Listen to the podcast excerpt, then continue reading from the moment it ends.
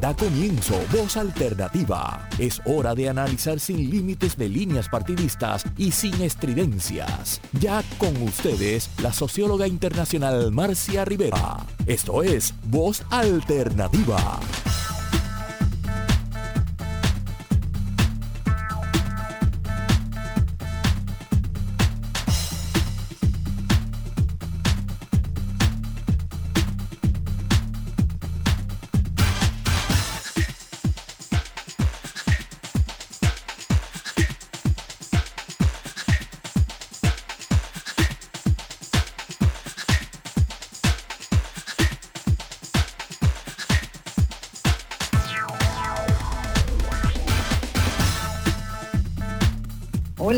Buenos días, amigas y amigos.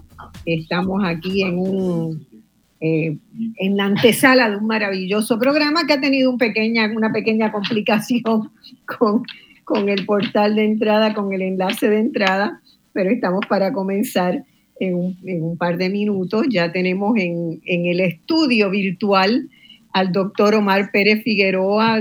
Buenas, este, Omar, un placer realmente tenerte tú tienes una vista muy linda que no sé si realmente estás allí o es una vista fantasiosa de esas que se usan ahora para darle envidia a los demás. Buenos días, Marcia. Gracias, gracias nuevamente por la invitación. Eh, quisiera decir que este background es mi casa, pero no lo es. Este es uno de los, eh, como tú bien mencionabas, eh, las imágenes virtuales que uno puede poner en este tipo de plataformas. Eh, pero me, me, hace pensar que estoy en Puerto Rico, en la playa en Isabela, en Jobo, que es uno de mis, de mis lugares favoritos. Es uno de tus lugares. Bueno, yo no estoy en un lugar de fantasía, aunque, aunque realmente lo es, porque estoy en un, en un maravilloso predio en las afueras de Montevideo, a media hora de Montevideo, donde tengo una, con mi esposo hicimos un proyecto que me ha acompañado en, todos esos eh, viajes por la imaginación, ¿verdad? Y el compromiso en los que uno se mete, de tratar de generar una unidad familiar autosuficiente y de economía circular, donde podamos tener la verdad de modelo para personas que interesen hacer este, lo mismo. Todo lo que hay en esta pequeña casita, empezando por la casa en sí misma, es reciclado es una casita de contenedores este, que la diseñé hasta donde están cada enchufe y cada, ¿verdad? Es una de mis, mis pasiones en la vida, es el, diseño también. Y, y, a la verdad es que es un lugar absolutamente precioso, mágico. Y aquí hemos sembrado más de 50 árboles frutales de todo tipo, aprendiendo, ¿verdad?, de lo que es vivir en las cuatro estaciones, que, que para una caribeña no es fácil, porque de repente llega el frío y se le caen todas las hojas a los arbolitos, ¿verdad? Uno tiembla del miedo de que, de que no vayan a volver a, surgir, pero no, efectivamente vuelven y vuelven con más fuerza y con más alegría. Eh, tenemos también una huerta orgánica totalmente, donde el abono se hace en una compostera grande que tenemos al fondo del predio, donde yo semanalmente preparo también eh, alimentos fertilizantes con las cáscaras de huevos, con las cáscaras de, frutas que quedan, y entonces, bueno, se ve, se nota, ¿verdad? Una, una pujanza extraordinaria en, todo el tema de la huerta, donde quien viene aquí pues conoce todas las plantas aromáticas que existen para cocinar y que también yo no, yo no he explorado todavía el mundo, ¿verdad?, de, la medicina con plantas, pero sé que mucha gente lo hace.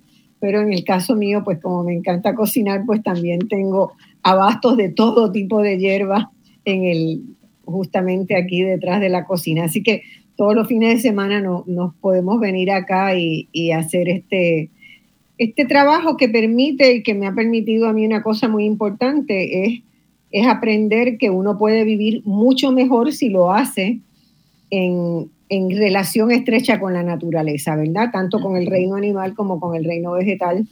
Este, y la vida es mucho más gratificante. Tú eres eh, planificadora ambiental, ¿verdad? En una de tus, de tus fuertes este, líneas de formación.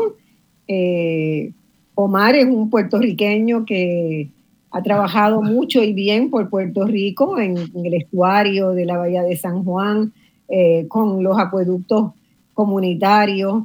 Eh, terminó un doctorado el año pasado fue o el anterior? El, anterior. Estuve el, año pasado haciendo un postdoc, sí. Ah, eh, estuviste haciendo un postdoctorado en California mismo, ¿no? Sí, sí, no, este, gracias por la, la corta introducción. Eh, pues yo, por cosas de la vida, yo empecé con el tema del ambiente hace, ya ahora son unos cuantos añitos. Eh, originalmente, y como que ahora quizás puedo entender más cómo es que a veces la, la sinergia o las oportunidades que trae la vida como que te llevan por, por caminos que eventualmente definen tu, tu vida profesional. Yo hice un proyecto cuando estaba en la escuela superior en la feria científica eh, sobre calidad de agua.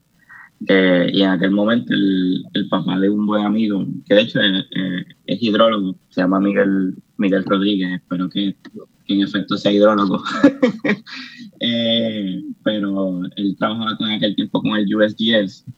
y entonces él, él, tenía acceso a el, equipo del, del, USGS, que es una van que van y toman muestras este, de calidad de, de agua y, y entonces yo estaba buscando algo que hacer en la feria científica y yo sabía que él trabajaba con el tema del agua.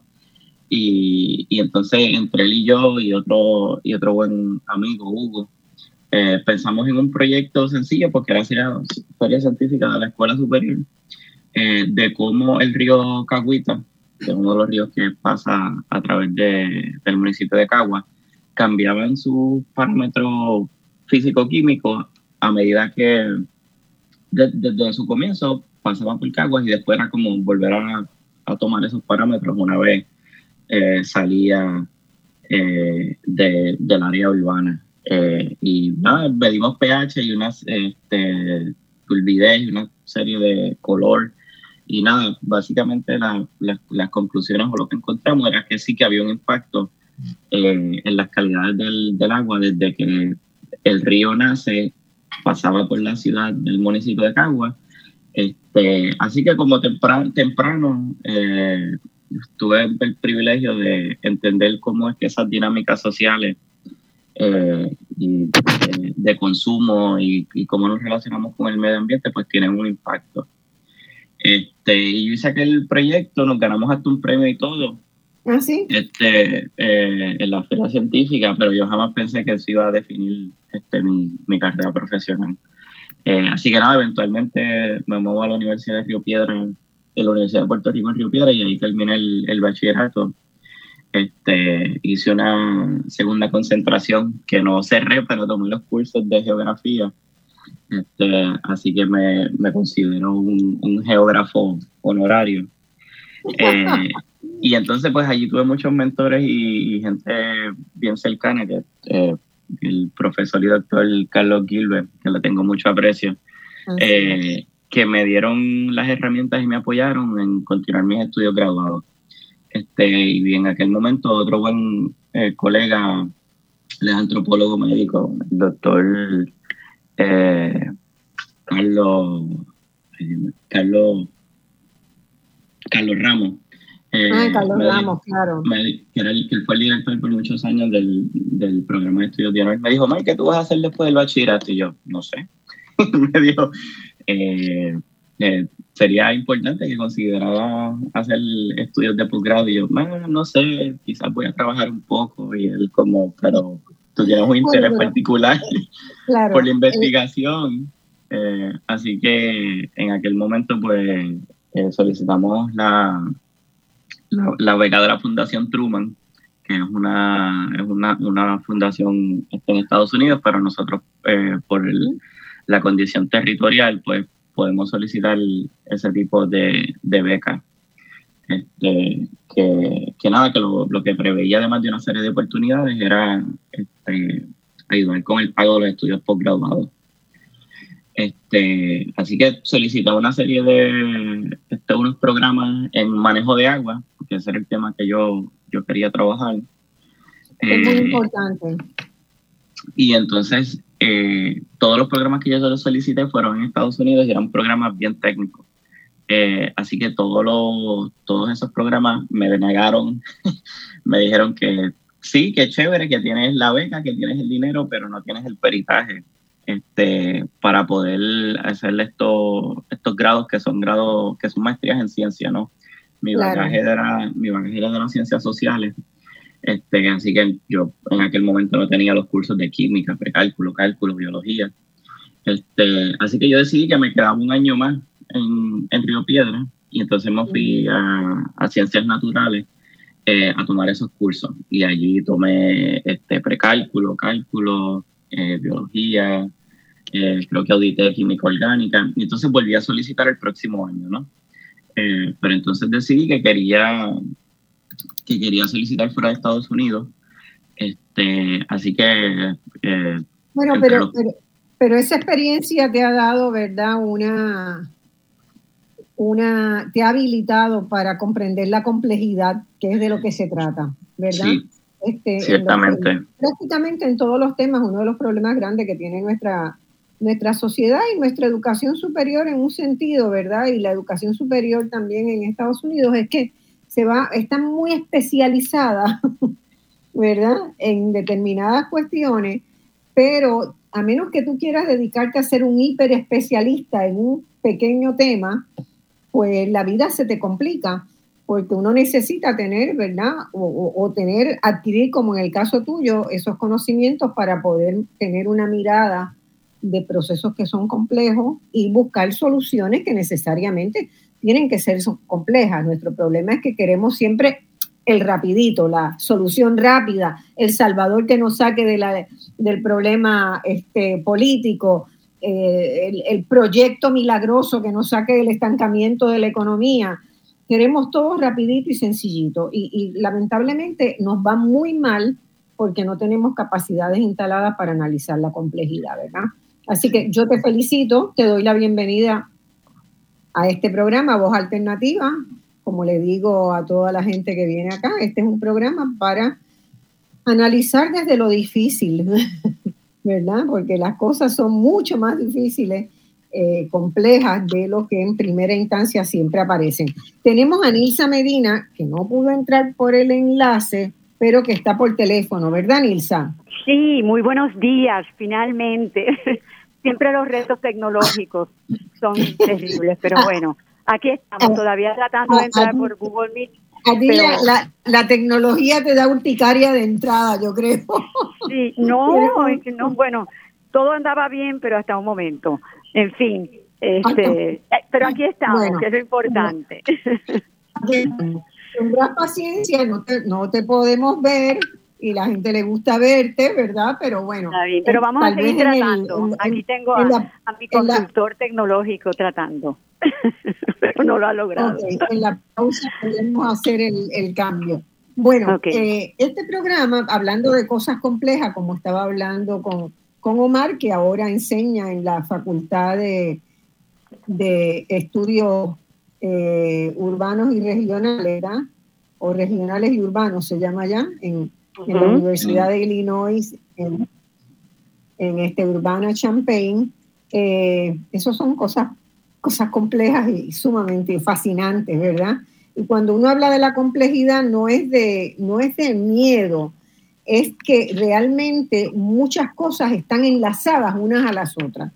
Y uno de los temas que queremos tomar hoy, el tema de la, de la vivienda y el contexto de dónde vive la gente, y dónde convive la gente con otras personas, ¿verdad? Más allá de su núcleo familiar, pues son temas que han tenido eh, una evolución compleja, particularmente en Puerto Rico, por, por varias cosas.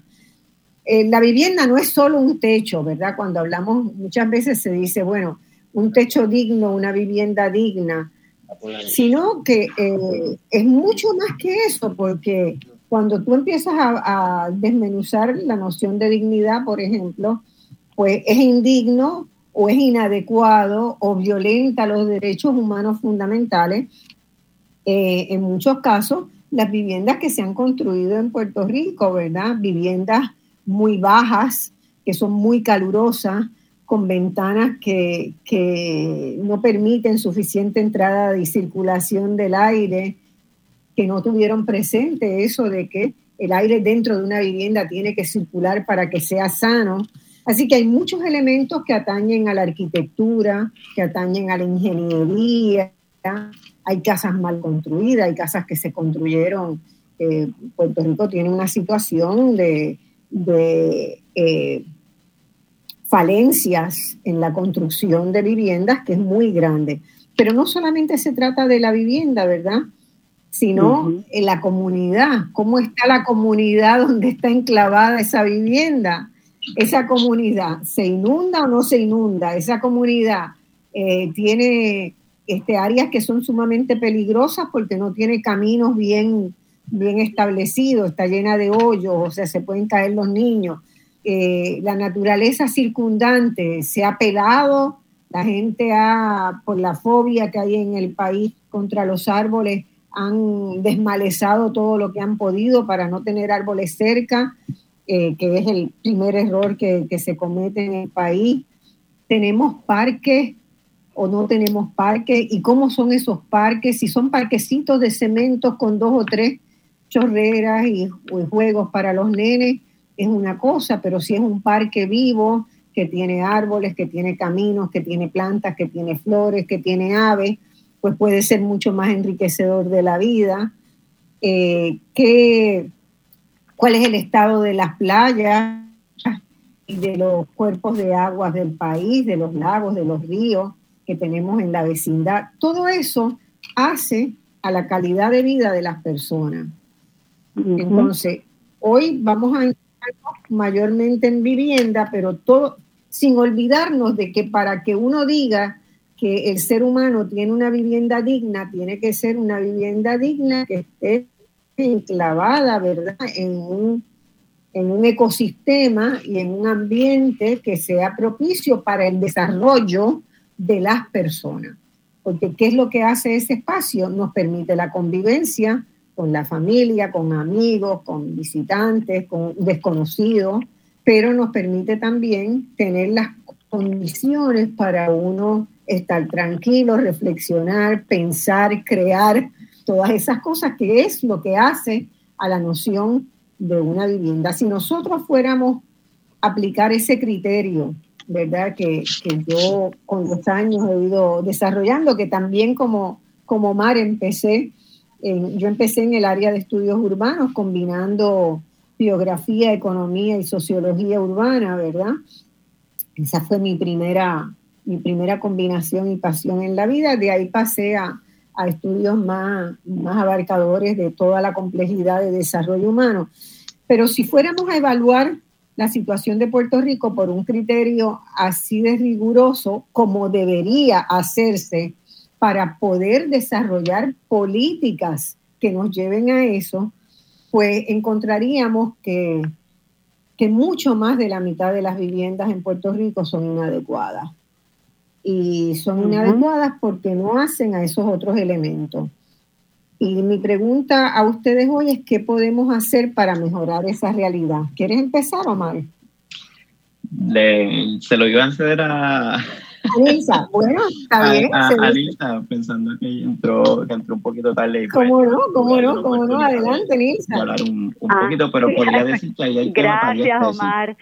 Pues mira, yo quiero comenzar, ya que tú estás hablando, Marcia, de los tiempos y desde cuándo tú estás pensando esas cosas, recordarte que sí, nos empezamos, empezamos a pensar mucho de estas cosas en los años 70, a principios de los años 70 en Inglaterra, y teníamos esta mirada siempre transformadora de los espacios habitacionales, como recordarás, inventábamos y pensábamos en los diseños de las viviendas para que fueran cónsonos con estas nociones del compartir, del buen vivir, de tener espacios colectivos para esa recreación, para esa vida cultural, para esa vida familiar. Así es que llevamos tiempo dándole cabeza a esto y nos duele mucho ver décadas después que estamos tan atrás en esos diseños y en esas oportunidades, sobre todo para nuestros sectores ¿verdad? más desposeídos. Así es que debo comenzar con esto de que la vivienda es ciertamente otro de esos reflejos de las eh, condiciones de desigualdad, tan profundas que atraviesan que atraviesa nuestro país, nuestra sociedad puertorriqueña. Y como sabemos y como has mencionado, es un derecho humano establecido en la Declaración Universal de Derechos Humanos que cada persona tenga acceso a una vivienda digna, segura y asequible. Pero ciertamente cuando entramos a analizar esos conceptos nos damos cuenta, ¿verdad?, de, de la complejidad de los mismos. Eh, y sí, eh, aunque cuando hablamos hoy día de vivienda, el referente de los huracanes María, eh, sobre todo el huracán María y los terremotos, eh, son importantes, ¿verdad?, para ponderar este tema, pero el hecho es que el problema ha sido de larga duración. Ha habido esta falta de acceso, de seguridad en nuestro entorno comunitario, con facilidades que, que, no propenden a esa convivencia creativa. Y lo que proponemos es que existan esos espacios para la que para que la recreación de los niños, los adultos, eh, se den en estos espacios, se provean los servicios básicos de transporte, haya elementos del buen vivir colectivo. Y cuando vemos esa realidad en algunos sectores, lo apreciamos, pero a la vez confrontamos la realidad de toda una población que no tiene acceso a todo esto, sobre todo nuestros sectores económicamente más marginados. Eh, cuando lo observo en los parques, Observo, por ejemplo, la, experiencia que estoy teniendo en el último tiempo que viajo a veces a Nairobi y veo estos parquecitos, ¿verdad? Con, unos materiales sencillos para los juegos de los niños.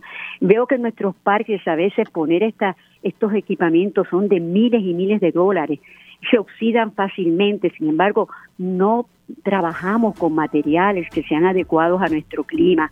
Allá pues veo en simples tablones de madera, eh, ahí se columpian los niños, hay espacios integrados a la naturaleza, hay un cuidado de esa, ¿verdad? De, ese espacio sin grandes recursos económicos y me da muchísima, siempre me da muchísima envidia sana el que nosotros no podamos, ¿verdad? Usar esta creatividad y estos conocimientos que tenemos.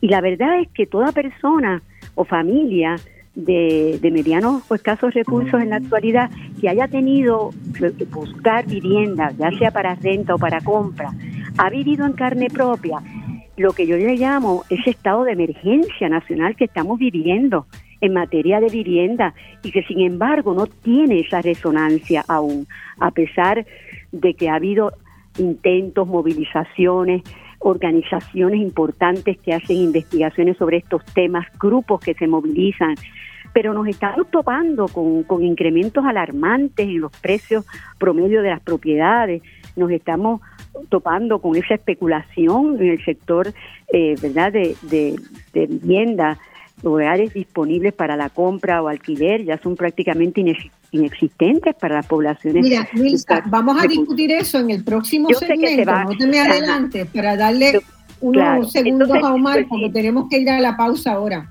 Omar, redondeate esa primera pregunta, ¿verdad? Y después seguimos desmenuzando eh, esa primera pregunta. ¿Qué podemos hacer para mejorar la realidad de, que las viviendas estén más vinculadas, ¿verdad?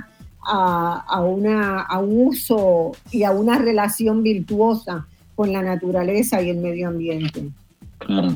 Eh, no, yo creo que una de las cosas importantes que tú mencionas al principio es que cuando pensamos en vivienda debemos expandir la definición de, pues no solamente son las cuatro paredes, si que es una casa de esa forma diseñada, sino de cuáles son las condiciones ambientales, ¿no? Y entonces puede ser más mi área de, de, de expertise, así que yo creo que yo coincido con, con la profesora, de ciertamente hay, tienen que haber unas condiciones ambientales que, que permitan que no solamente la vivienda sea asequible, segura, sino que también donde esté esa vivienda haya unas condiciones que propicien este, esa calidad de vida. Yo me acuerdo eh, en un trabajo, un proyecto que trabajamos del estadio de la Bahía de San Juan, que caminábamos por los ríos y quebradas. Y a veces habían descargas de aguas negras que llevaban años al lado de la casa de una persona. Y y pues tú podías mirar la vivienda y te decías, bueno, pues la casa se ve bien en términos estructurales, la ubicación, pero tenía una peste 24 horas al día de esa descarga sanitaria. Y bueno, estaba en una comunidad eh, empobrecida, así que ciertamente también las calidades ambientales inciden sobre eh, la vivienda. Y para hacer un, una último inciso, también el problema de las políticas públicas y de la visión de país, ¿no? De qué, qué es lo que queremos y cuáles son las cosas que debemos implementar. A veces no es que no hay políticas o que no hay gente que diseñe buenas políticas, tiene que ver mucho también con la parte política, qué agendas se adelantan, cuáles se, se bloquean y cómo se utilizan a veces estos proyectos como eh, para adelantar agendas políticas que a veces no tiene que ver eh, nada. Así que yo siento que ciertamente hay, hay mucho por recorrer eh, pero yo creo que tenemos la gente, la capacidad y los recursos este, para poder trabajar con, esos problemas. Muy bien, vamos a ir una pausa y a la vuelta vamos a tener eh, una otra invitada que está con nosotros, la licenciada Nicole Díaz. Volvemos en unos minutos.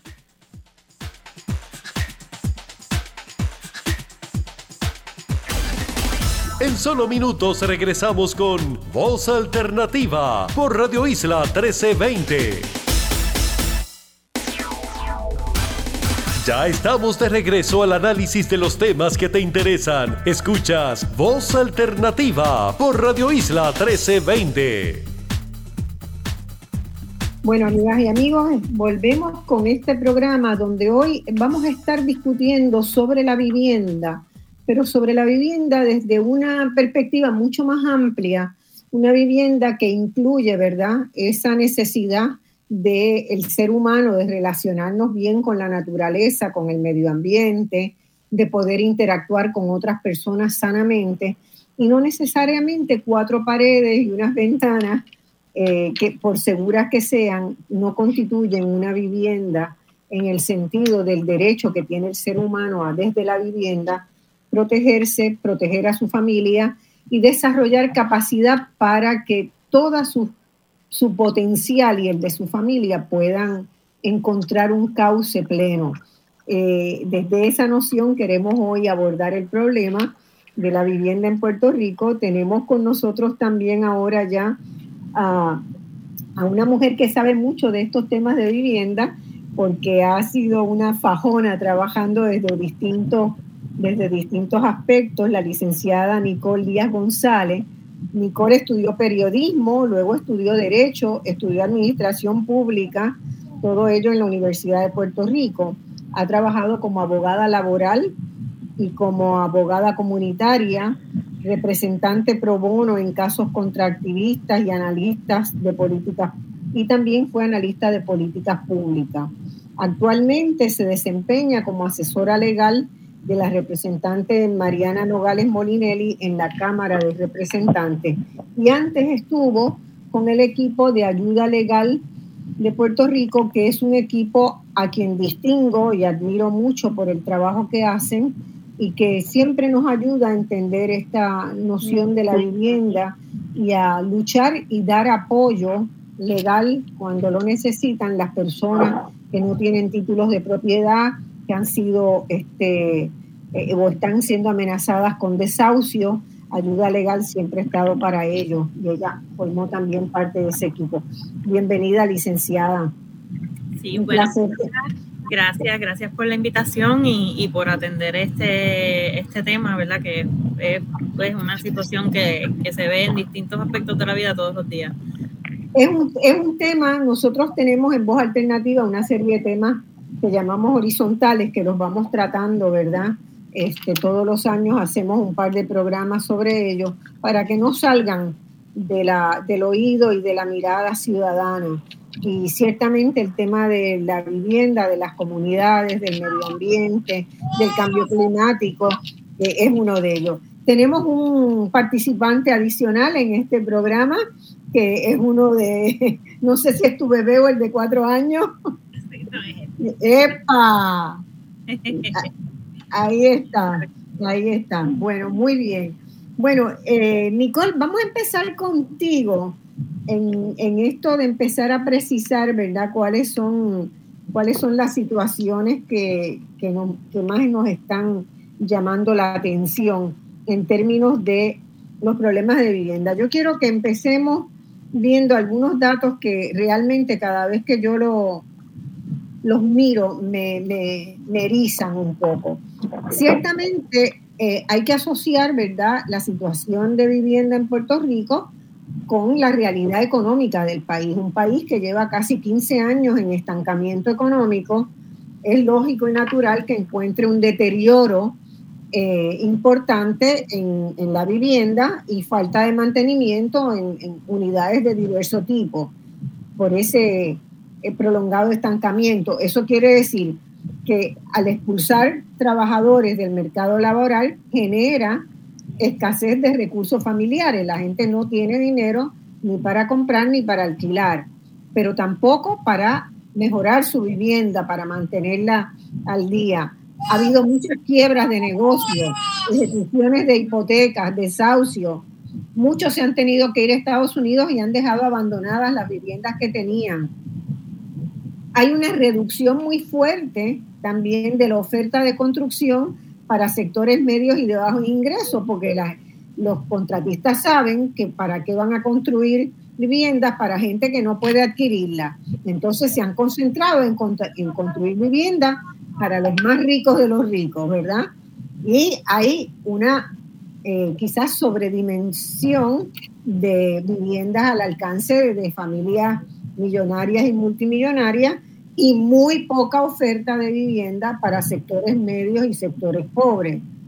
Eh, por eso también encontramos un alto grado de informalización en la construcción de vivienda, que eh, la Asociación de Constructores en el, en el 98 calculaba que era un 55% y en este momento se estiman, ellos estiman que eso no se ha reducido y que por el contrario hay más de 75 mil casas que se han construido informalmente en los últimos años.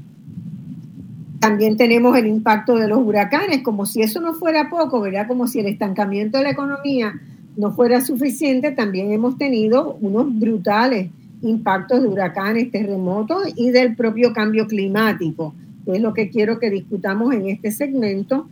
Y también eh, el impacto que han tenido eh, eh, lo que se llaman, ¿verdad? El impacto económico que ha tenido la dinámica de los mercados inmobiliarios y financieros a partir de la aprobación, bueno, de la ley 60, como se llama ahora, antes la ley 20 y 22, que ha inducido, no necesariamente porque quisiera hacerlo, sino por resultado lógico y natural de esas políticas ha inducido una creciente especulación inmobiliaria por falta del dinamismo de otros sectores económicos en Puerto Rico, ¿verdad?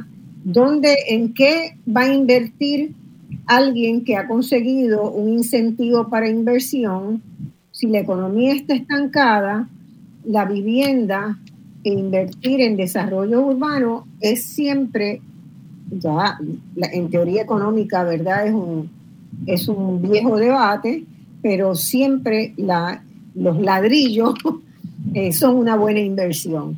Entonces, eh, eso ha llevado a que básicamente las inversiones que están haciendo los que se han acogido a estos proyectos de inversión sea, ha generado una especulación inmobiliaria muy grande y ha generado también un proceso de aburguesamiento de zonas, de cambio de población residencial. Así que Vamos a empezar, Nicole, contigo, y a mí me gustaría que nos comentaras un poco sobre tu experiencia lidiando con el sector de vivienda, con, con los casos que han llevado de residentes, para luego ver las alternativas legales que están, han sido presentadas y están medios estancadas, ¿verdad?, en la legislatura.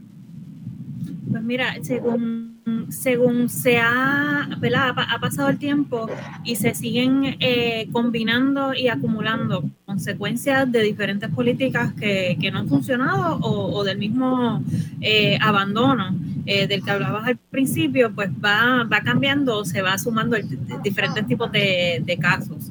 Eh, cuando eh, comenzamos, eh, cuando comienza el proyecto de ayuda legal después del huracán María con, lo que es recuperación justa, pues obviamente se está tratando de defender a las personas que están buscando poder reparar sus hogares y llevarlos a, un, eh, a un estado que sea seguro, que sea salubre. Eh, y pues se encuentran con, con, lo que tanto se ha denunciado desde, desde, esa organización, de que por falta de título, por falta de acceso, porque era por internet, pues eh, se, se, retrasaba mucho la recuperación y mucha gente realmente quedó excluida de las ayudas. Seguimos con la crisis hipotecaria que la niegan y dicen que no está pasando, pero entonces siguen, seguían llegando las llamadas, los casos, las líneas de las líneas de los hotlines eh, se llenaban eh, y habían demasiados casos de personas que eran o personas eh, retiradas que por alguna razón pues han perdido cualquier otro ingreso o se ha aumentado el, la mensualidad. Ahora, ahora ella está molesta. Ahí hay eh, hambre. Sí. Eh, o que, o, que se eh, aumentó el pago mensual y ya no pueden seguir pagando la hipoteca. O incluso que la casa es inhabitable después del huracán y todavía tienen que seguir pagando hipoteca, por ende no pueden conseguir otra propiedad porque ya esa parte del ingreso que tengan reservada pues no la están usando en pagar esa hipoteca para no caer en retraso. qué, timing. Eh, entonces, eh, seguimos con eh, lo que viene a ser la especulación. cuando sigue aumentando esta entrada, que no es de individuo, o sea, por eso se convierte el tema en una, cuestión, de, una cuestión de nacionalismo. es una, es una cuestión de que están entrando compañías, corporaciones, compran muchos apartamentos y los convierten en Airbnb porque es barato y le van a sacar más dinero. Eh, que una renta regular a una renta a largo plazo. En, una, en un fin de semana le pueden sacar más que lo que le podrían cobrar a una persona. Eh, así y eso también pasa, eso también pasa con puertorriqueños que tenían segundas unidades para fines de semana y como la economía está tan estancada, pues ahí tienen Exacto, esos son los que dicen que son los pequeños, pero eh, em, el Raúl Santiago este, hizo, sacó, eh, pues, eh, hizo el estudio hace poco y realmente las, la mayoría de las ganancias de Airbnb y de otros servicios de alquiler a largo plazo están en las compañías que tienen más de una. Claro. más, de un, más de una propiedad para, Así que eh, lo, lo, que llaman los mom and pop, que son la misma persona, el mismo eh, estereotipo que se trae para negarse a controlar el precio de la renta a largo plazo, eh, realmente no, no, es, no los estás defendiendo. no, no, totalmente, totalmente de acuerdo. Pero sí ha estado también presente y, y en conjunto forman parte de lo que induce al, al alza en los, en los precios en los precios de los alquileres. Que, llega es, es, es, difícil porque es tener la discusión con, con estos propietarios que tienen pues el, privilegio de tener más de una propiedad, eh, de decirle no te aproveche, no te aproveches porque no es bueno para el bien, para el bien común. O sea, alquilarle, una casita de, de tres de tres cuartos y un baño por ahora se, ahora no se va a conseguir en menos de 900 dólares, a menos de que esté, de que esté bien apartado. Eh, ¿Por qué lo va a hacer así si le puede sacar eh, mil en un fin de semana? Entonces, es la lógica de, de, de, cómo yo voy a hacer algo que no, me, que no es conveniente para mí. Eh, y del egoísmo también. Este, y, da mucha pena ver, ver estas propiedades que uno sabe que es una casa familiar, que es una casa que podría ser para una familia empezando, eh, para unas eh, personas de, edad avanzada que perdieron el espacio que tenían eh, por, por, los diferentes fenómenos. y no, están preparadas, habilitadas solamente para, para o, o, las otras plataformas.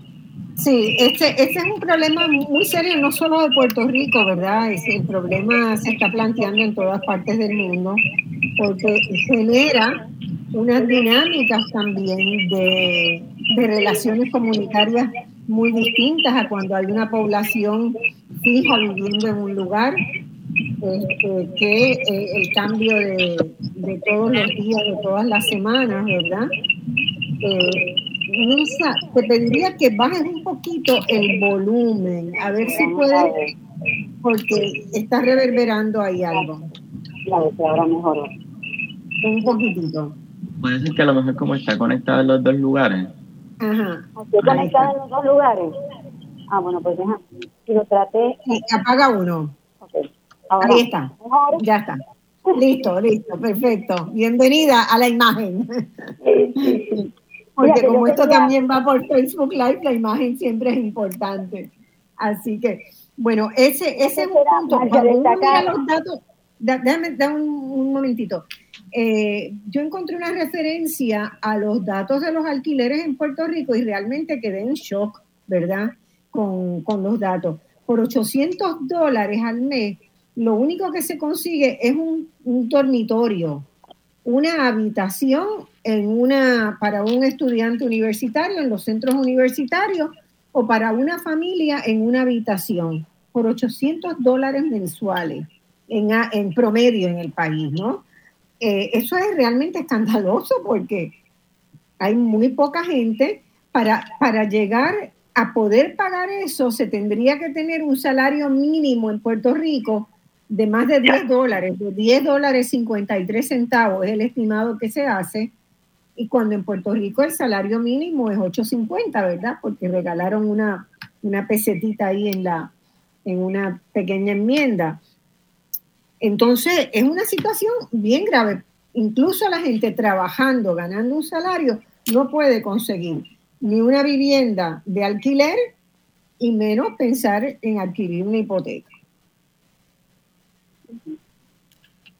No te escucho ahora. Ay, siquiera, ni siquiera hay eso disponible porque la poca eh, oferta que hay eh, en el mercado de vivienda, la mayor parte está por ca- como cash. O sea que no están aceptando eh, familias que vengan con financiamiento, sino que hay que tener dinero en mano, cosa que no, de, no muy difícilmente tenemos. Eh, así que pues hay familias que están eh, meses y meses y meses buscando eh, una propiedad adecuada. A veces terminan eh, teniendo que sacrificar sacri- parte del presupuesto que tenían o tienen que ubicarse en un área lejos de donde están las escuelas o, o los empleos. O pues áreas que son que no sienten que sean tan seguras y, y me hablamos mucho de María pero el año pasado para Fiona fue un golpe también eh, bien fuerte a, la, a, a este sentido de, de- de que si se puede sobrevivir aquí o no. Porque lo que para María fue para eh, el viento, para Fiona fue la lluvia y los, y los eh, deslizamientos. Y gente que probablemente se decía, pues no, yo estoy segura aquí porque no se inunda, se encontró con que el terreno se deslizó y la casa se está cayendo. Eh, y esto pasó a través de toda la, toda la, cordillera, en, mientras que en el plano pues se, se inundaba. Así que pues la gente dice otra vez, otra vez, una detrás de la otra, detrás de la otra. Y llega el punto que dicen, mira ya, este, pues me voy, porque no, no aquí no se puede. Claro, lo que pasa es que ahí tienen una vulnerabilidad que no se atendió debidamente, que no se corrigió, y le sumas una, una vulnerabilidad encima de otra que ya había y no es, es manejable. Eh, Omar Nilsa, comentarios a eso, que me parece un punto bien importante. No, fíjense que todavía eh, Huracán María fue en el 2017, Irma y María, y, y ya estamos, han pasado cinco años y todavía no hay ni una tercera parte de las propiedades que tenían que haberse reconstruido se han atendido. Sí. Y de, de hecho, eh, volviendo al, al punto del, uno de los puntos de Nicole, hubo lugares que, que hizo más daño Fiona que lo que fue María en términos de deslizamiento y en términos de cuánto, de cuánto, de cuánto llovió, ¿no?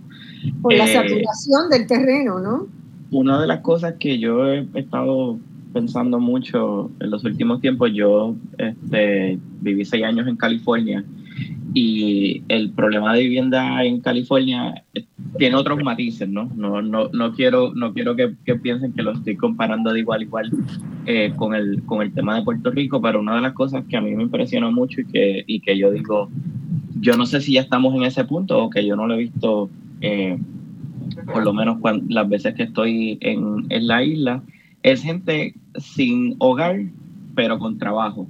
Eh, cuando llegué a California, yo pensaba, yo vengo más de la experiencia de, de, Puerto Rico, de la gente sin hogar, de los, de los deambulantes, que pues usualmente no tienen trabajo o, por lo menos el, perfil típico promedio que puede que no tenga trabajo o que tenga alguna eh, condición de, de, salud mental, pero mucha de la gente sin hogares y sin techo en California hay gente que tiene un trabajo, simplemente que el trabajo que tiene no le da para tener una casa.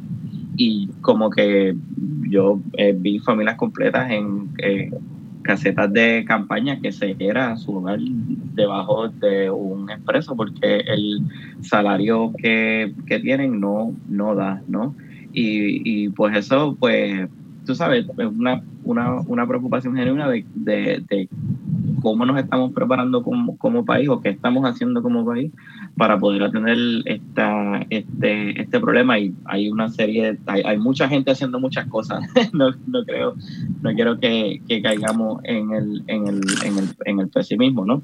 Eh, pero, pero viendo... Cuando tú dices, hay mucha gente haciendo muchas cosas, eh, a mí me llama la atención poderosamente la cantidad eh, y la capacidad de la gente en Puerto Rico de organizarse para unas luchas puntuales particulares, ¿verdad?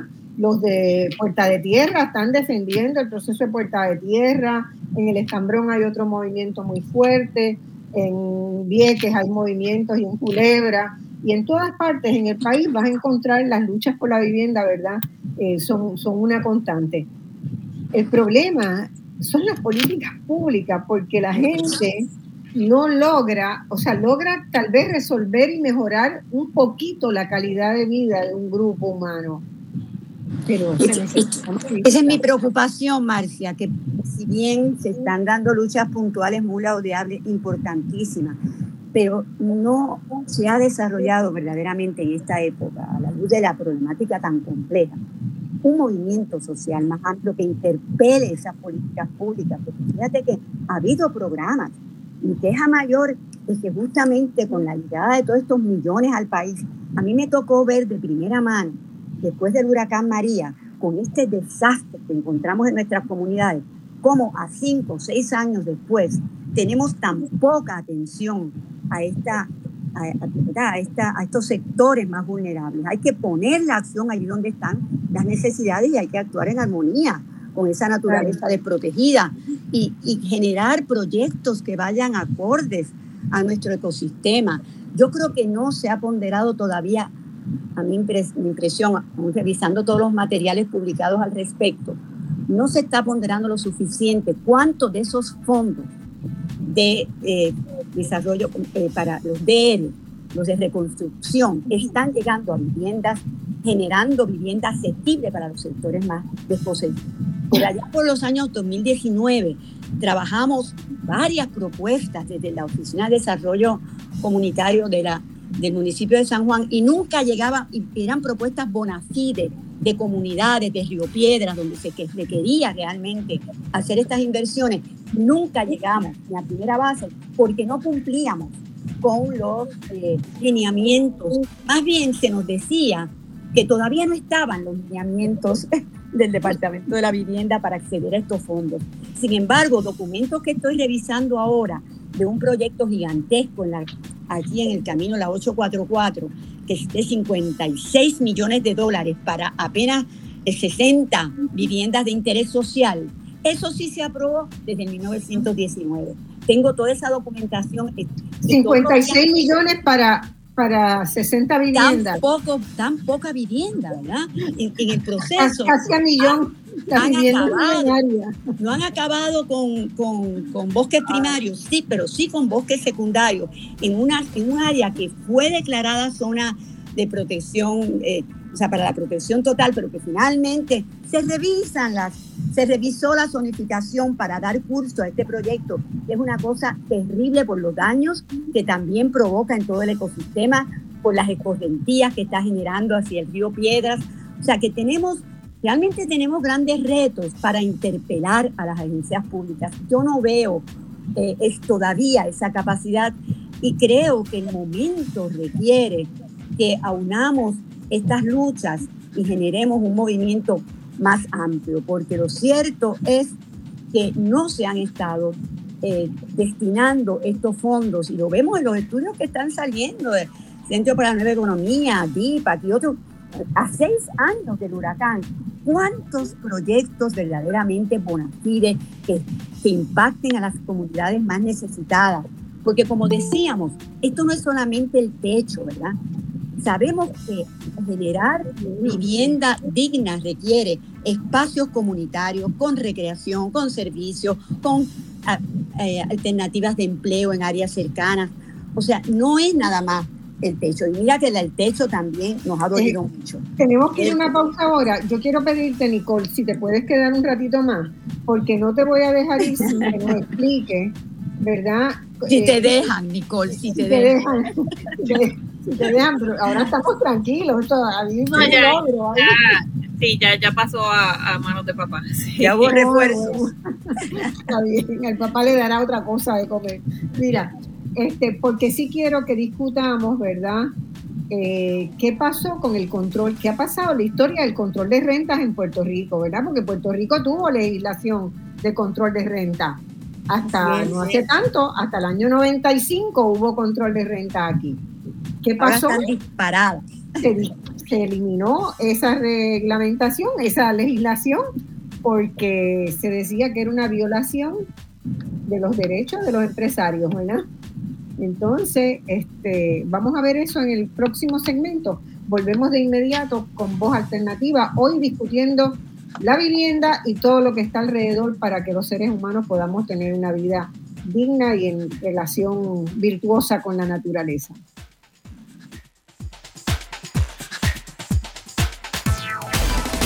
En solo minutos regresamos con Voz Alternativa por Radio Isla 1320. Ya estamos de regreso al análisis de los temas que te interesan. Escuchas Voz Alternativa por Radio Isla 1320. Bueno, mis amigos, eh, estamos empezando la segunda parte de Voz Alternativa. Hoy estamos discutiendo, como hemos dicho, la vivienda desde un contexto más amplio. Eh, se nos ha agregado otra participante que voy a presentar también ahora. Tenemos en el estudio a Omar Omar Pérez Figueroa, que es un planificador con especialidad en planificación regional, urbana, ambiental. Tenemos a la licenciada Nicole Díaz. Nicole es especialista en los temas de, que estamos discutiendo de vivienda, trabajó con ayuda legal en eso y hoy es la asesora legal de la representante eh, Mariana Nogales en la, en la Cámara de Representantes y quiero que ella, que, arranque ella este segmento que se nos quedó del pasado todavía, este, con cómo enfrentar la desprotección que tienen los ciudadanos en Puerto Rico, ¿verdad? Que tienen nuestras familias de, de los de desprotección de los alquileres, ¿verdad? De la suba, del incremento de la renta porque Puerto Rico tuvo una ley de alquileres razonables que regulaba los asuntos de arrendamiento y protegía a los inquilinos. Esa ley fue derogada en julio del 1995 por el en el gobierno durante el gobierno de Pedro Rosselló en una visión que durante toda esa década Puerto Rico fue afirmando un modelo de economía neoliberal en la cual se buscó quitar todos los controles de gobierno. Los gobiernos no debían existir para controlar, era La, la premisa, la teoría que orientó esa gestión, y así se fueron eliminando muchos ámbitos en los que el gobierno intervenía para defender el bien público, para defender a la población. ¿verdad? Y, la ley de alquileres razonables fue una de ellas. Eh, ¿Qué pasó desde entonces? Bueno, según Hábitat de Puerto Rico, hoy hacen falta más de 70 mil unidades de alquiler a precios accesibles a la población que los necesita, ¿verdad? Y eso es una paradoja bien grande porque no podemos controlar los precios de las que ya existen, que siguen, que son unidades que existen, pero que siguen subiendo de precio por las razones que hemos ido explicando hasta ahora. ¿Y, cómo lo hacemos? ¿Qué fue lo que, se, que ustedes plantearon en, ahí en el proyecto de ley 1242. 1242. 1242. Sí, pues lo que planteamos fue atar cualquier aumento en la renta, en el canon de renta, al, al índice de precios al consumidor eh, y que no pudiera eh, haber un aumento eh, que estuviera injustificado, porque si podemos entender, pues mira, si incluye agua, luz, mantenimiento, pues según eso aumenta, pues sería razonable que entonces haya ese, pequeño aumento, pero se están dando unos aumentos que más que más que aumentar el ingreso para, para el, que está arrendando, es para sacar a las personas del, del espacio. ¿Sabe? Estamos viendo que de 850 se lo, pasan, se lo convierte en 1500, en 2300, que obviamente pues, e, e, es, imposible para, para, la mayoría de las personas. Así que lo que queríamos eh, evitar con eso era que, que, de un año a otro el, el arrendador aumentara eh, significativamente eh, el canon. Eh, increíblemente, eh, las pocas vistas públicas que ha habido sobre eso y sobre, presentamos también resoluciones de investigación sobre gentrificación, sobre los alquileres a corto plazo y sobre, bueno, toda, la, toda la situación de, reconstrucción y, recuperación. y viene el Departamento de la Vivienda y se porque dice que eso es interferir con el derecho Contra a la propiedad privada. privada. Y entonces, pues decimos, pero ven acá, en, eh, la jurisdicción a la que ustedes miran constantemente, que es Estados Unidos, tiene controles de rentas. Ahí la, el proyecto que estamos haciendo es este, similar a proyectos de control de rentas de, de otras ciudades y estados en Estados Unidos. Así que de qué estamos hablando, pero es que no hay y eh, es algo que vemos constantemente cuando vienen las agencias, ni siquiera tienen una justificación para su posición porque no tienen los datos. Dicen, no los tengo, no los tengo, no los tengo. Pero entre la, eh, en, la, en la vista pública que ustedes hicieron del proyecto de resolución, yo encontré, ¿verdad?, la posición del Departamento de la Vivienda en contra del proyecto claramente en contra del proyecto, o sea, claramente asumiendo la de la evidente incapacidad que tienen, eh, pues que viene, como decías, pues no solamente eh, se elimina el control de renta a los 90, sino que se privatiza la administración. La administración de los, de los residenciales públicos se privatiza también. Y se, y se sigue por políticas, eh, una política de Estados Unidos se adopta aquí también, que es que de, ese punto en adelante la vivienda de interés social eh, se, va, eh, se va a desarrollar en alianza y en cooperación con el sector privado. Eh, y la es cero, que aquí fue es cero hasta que aparecen los fondos CDBG DR y ahora pues quieren, quieren ellos quieren construir vivienda de interés social, pero como decía Nisa, pues a un costo altísimo. Eh, el, en, el Paseo de Diego, recuerdo que incluso se trajo durante las pistas de, transición. En el Paseo de Diego lo que se están haciendo son a más de 300 mil por apartamento y son unos, y, son unos apartamentos de, bajo costo, no nada justifica eh, eso, pero así como lo dijeron, y se levantó como eh, el alcalde de Bayamón era el que estaba dirigiendo el proceso, indignado que cómo esto va a costar 300 mil dólares, pues así quedó y ahí lo están haciendo. Este, o sea, que, son, eh, son indignaciones así falsas, que, no llegan a nada. Eh, pero ese, ese es el plan, explotar hasta el último dólar de, esos fondos federales para ellos, no para resolvernos los problemas, sino para eh, seguirle dando ayudas, porque hablan de, de ayuda, seguirle dando tengo realmente a, a, la Asociación de Constructores y a, y a todo ese, a todo ese sector. Tengo una pregunta muy, muy este, casi personal. Cuando, eh, cuando ustedes, ¿verdad? la licenciada Nogales y, y, tú que trabajaste mucho en eso, que organizaron las vistas públicas, los otros legisladores, ¿qué posturas toman? Porque yo no los he escuchado hablar a nadie. O sea, ¿de quién está hablando y siguiendo los temas de, de, vivienda y de verdad del impacto de la vivienda sobre los sectores pobres. De lo que yo leo y creo que ¿verdad? Hago lectura informada de diarios y sigo muy de cerca todos los procesos legislativos en el país. Eh, yo no veo a otros legisladores que estén... Lo que eh, son vistas públicas, eso están vacías. Eh, la mayor parte del tiempo no, no asisten. Apenas, si, si acaso leen los informes, lo dudo también. pero no, aquí lo que hay es una idea de, de asumir posturas de centro. Que no son posturas de centro, es que voy a escuchar a las dos partes por igual y le voy a dar la misma, el mismo valor a que estas, hay miles de familias en lista de espera para vales de, de sección 8, hay cientos de familias buscando eh, comprar una casa, eh, hay eh, decenas de familias en edificios en Santurce que están siendo desplazadas, pero le tengo que dar el mismo espacio y la misma consideración al representante de Airbnb, a la Asociación de Construcciones, a la Asociación de Bancos, porque ellos también tienen, hay que escucharlos. Entonces, eh, cuando llega eso, llega a esa posición y se detiene todo.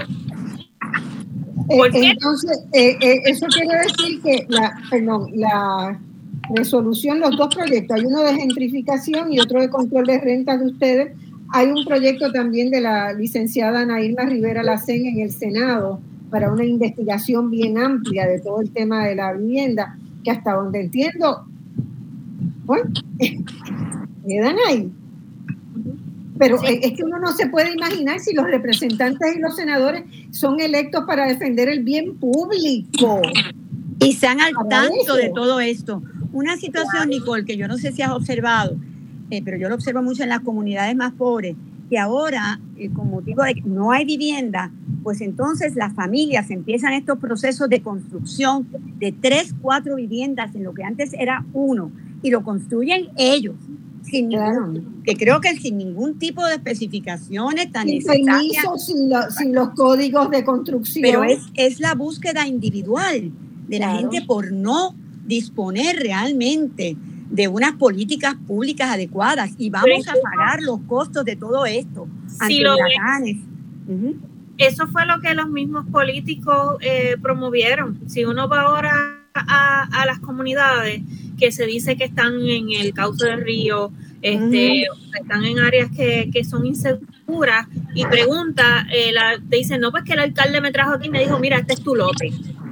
Eh, así que ellos mismos promovieron el, que se, se, desarrollaran las comunidades de, esa forma y entonces ahora las, realmente las, abandonan, porque e, ese es un tema que, también este, ayuda legal tiene en el tintero, que antes los municipios pagaban el seguro contra inundaciones para que en una próxima inundación los cubriera, pues ahora no lo están pagando. Así que es, eso era, por eso seguimos trabajando durante años con, con las comunidades allí en Canóvana, eh, porque no tenían ya seguro de inundación, así que FEMA le decía, mira, ya yo te atendí en el huracán de hace siete años, así que no te puedo volver a cubrir porque tú no tienes seguro y estás en zona inundable. Eh, y, con los títulos de propiedad, porque yo recuerdo que lo más importante... Un, segundito, yo tengo aquí a la licenciada Pamela González Robinson, que la veo que quiere entrar en el debate, pero ya, vamos a darle un, este, vamos a darle una oportunidad porque eh, acá eh, tenemos que hablar todo. Pamela, un placer tenerte acá. Buenas tardes, Marta, y a todos los panelistas y la audiencia del programa. Pamela es abogada y también es una líder comunitaria importante de Vieques. Ay, qué bien. Sí, desde ahora mismo estoy en Nueva York, pero estuve, hay un colectivo que se ha formado, cuatro organizaciones, eh, la Colmena, Vida Viequenses Valen, el Archivo Histórico de Vieques y la Alianza de Mujeres Viequenses, que están trabajando ahora mismo este tema tan importante, porque el tema de vivienda en Vieques y Culebra realmente es el tema de la permanencia de los viequenses y las viequenses es un tema de sobrevivir, porque ya tantas veces históricamente se ha, se ha expulsado a la población eh, de manera forzosa, ¿verdad? Violenta y expresa, pero ahora de una manera distinta con el desplazamiento.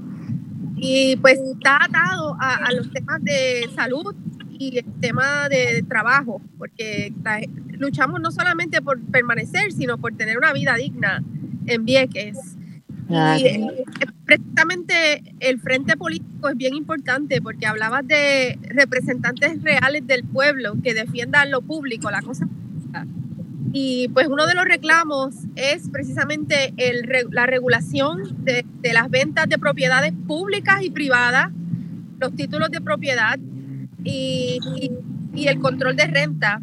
O sea que desde la esfera pública hace falta elegir y, hace falta eh, postular a personas que tengan este, este deseo en su corazón de ayudar a tener vivienda y a, luchar, no, seguir perdiendo bienes públicos, las costas.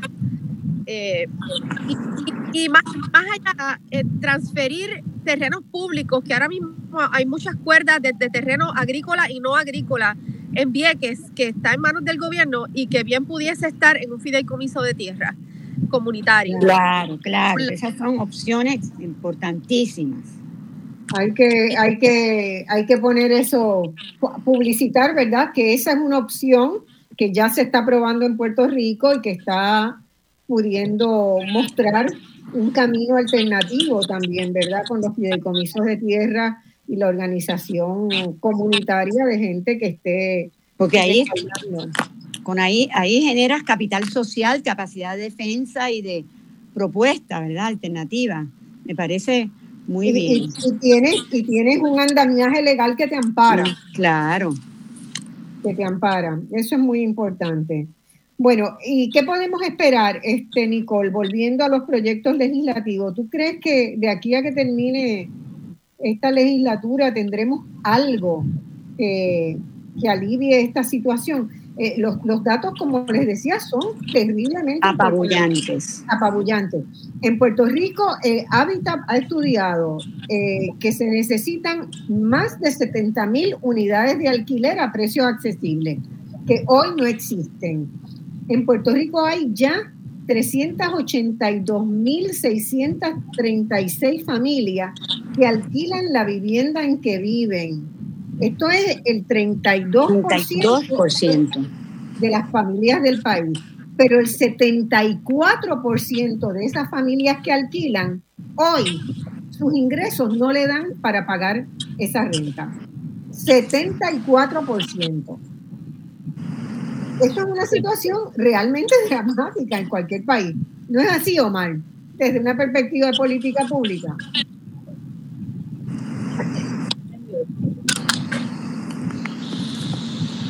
Omar.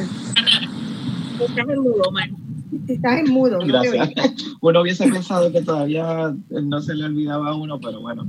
Yo creo que volviendo, dando como un, paso para atrás y, tratando de ver el, problema desde, desde una eh, eh, perspectiva de administración pública y política pública más general, es que no hay una visión de colectivamente cómo atajamos este problema como, como país, ¿no?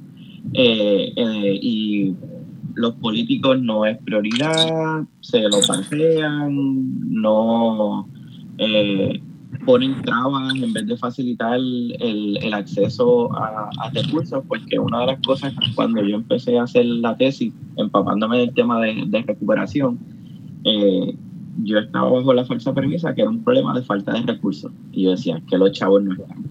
Y cuando tú empiezas a investigar y empiezas a escalar, hay millones, si no billones de, dinero que nunca se ha desembolsado y que está allí como las botellas de agua de María, cogiendo polvo y pudriéndose. Increíble, es una cosa indignante. Pues, y, yo, y yo creo que eh, más allá de que nos tiene que indignar, yo creo que pues, lo que tú decías, Marcia, cómo cuajamos un movimiento, un, movimiento social colectivo eh, a favor a favor de la, de la vivienda ¿no? y que pueda atender esos problemas. Por ejemplo, lo que mencionaba Nicole ahorita, y no sé si es la misma comunidad que yo conozco en Canoa, ellos están en terrenos inundables porque parte de esa comunidad es un humedal.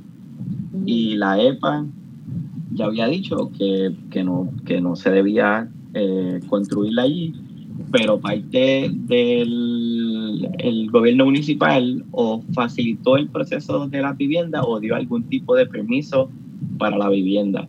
Entonces, pues cada vez que, que llueve o cuando hay un, un evento, pues la comunidad se, se inunda, se destruyen las casas, hay tragedias, y entonces como que uno dice, bueno, pero es que no deben estar ahí, es como que, bueno, pero es que el problema no es tan fácil como decir que no es que no deben estar allí, es que es el único lugar que, que se, le, que se les proveyó este, y que tiene todos estos matices ambientales, que me acuerdo que una señora me decía, es que no sé por qué siempre mi casa se inunda. Este, y uno está ahí y uno como, bueno, lo que pasa es que donde tú estás, pero es que donde ella está es donde ella pudo, donde único pudo eh, construir y estar. Entonces yo creo que también hay que ser bien sensibles a ese componente humano de que no es que la gente está construyendo viviendas sin los códigos porque necesariamente le nace o porque quiere, ¿no? Es que están todas estas trabas políticas que aunque a lo mejor no tienen, aunque en términos de diseño eso no es lo que quieren fomentar, eso es lo que termina pasando. Y, en realidad, cuando se habla de los permisos, de agilizar los permisos, que todos los políticos tienen eso, todos, ¿verdad? Tienen eso, los dos partidos, por quién liberaliza más los permisos, pero es para los constructores grandes, no es para la gente. Y, aquí podemos hablar. El individuo que le va a decir, yo te voy a liberalizar de los permisos, pero te voy a dar ayuda técnica en esto, en esto, en esto. ¿verdad? Bajo la, la administración de Fortuño se desarticuló lo poco que quedaba sobre el término de lo que eran las declaraciones de impacto ambiental. Claro. quién, quién era la agencia que estaba encargada de, de generar esas declaraciones de impacto ambiental y ahora pasa a OPE y lo que en su momento fueron unos documentos bien robustos y que atendían todas las partes de un proyecto que se, que se sometía, que se entendía que debía tener un impacto ambiental. Ahora es una hoja que la hace el mismo contratista y dice si va a tener algún tipo de impacto ambiental. O sea que también es importante que contextualicemos, este, y esto se, se han, el, el colega Gustavo García eh, y otros eh, planificadores han hablado de cómo también la política pública ambiental se ha desmantelado eh, en Puerto Rico y es casi en este momento, yo diría que casi inexistente.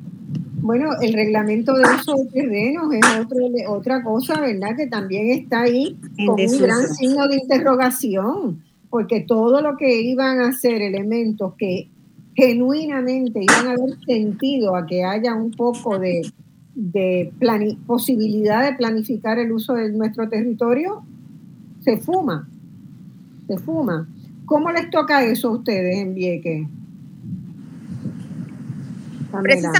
Este es otro de los reclamos, que, que las comunidades participen en la planificación y en las decisiones sobre el uso de tierras públicas y no solamente el uso de tierra, es también todo el tema de recuperación, infraestructura eléctrica, eh, proyectos de desarrollo económico, porque eh, no podemos depender únicamente del turismo y sabemos que ese es un atractivo principal que está ocasionando todo este acaparamiento de tierra por parte de entidades, inversiones, personas que no viven en Vieques, no trabajan en Vieques y, y pues esto ha sido un reclamo continuo de la transportación marítima cuando privatizaron el sistema de, de eh, hemos exigido y, nos pasan de, reunión en reunión, de funcionario en funcionario y es, es todo una pantomima. Cuando vienen a hacer una vista pública ya las decisiones están tomadas, es como una vista informativa, no toman en cuenta las necesidades del pueblo. Y esto es otro reclamo imprescindible del, grupo de participar, de estar ahí, donde se toman las decisiones, de, exigir transparencia, de exigir eh, accountability, que rindan cuenta las, las personas que están tomando esas decisiones. Y que no es solamente darle un pedazo de tierra a la gente, porque la desigualdad es tan grande que hay unos que tienen de más y tiran, yo estaba hablando con una familia que fueron a buscar sus materiales para construir su casita al vertedero municipal.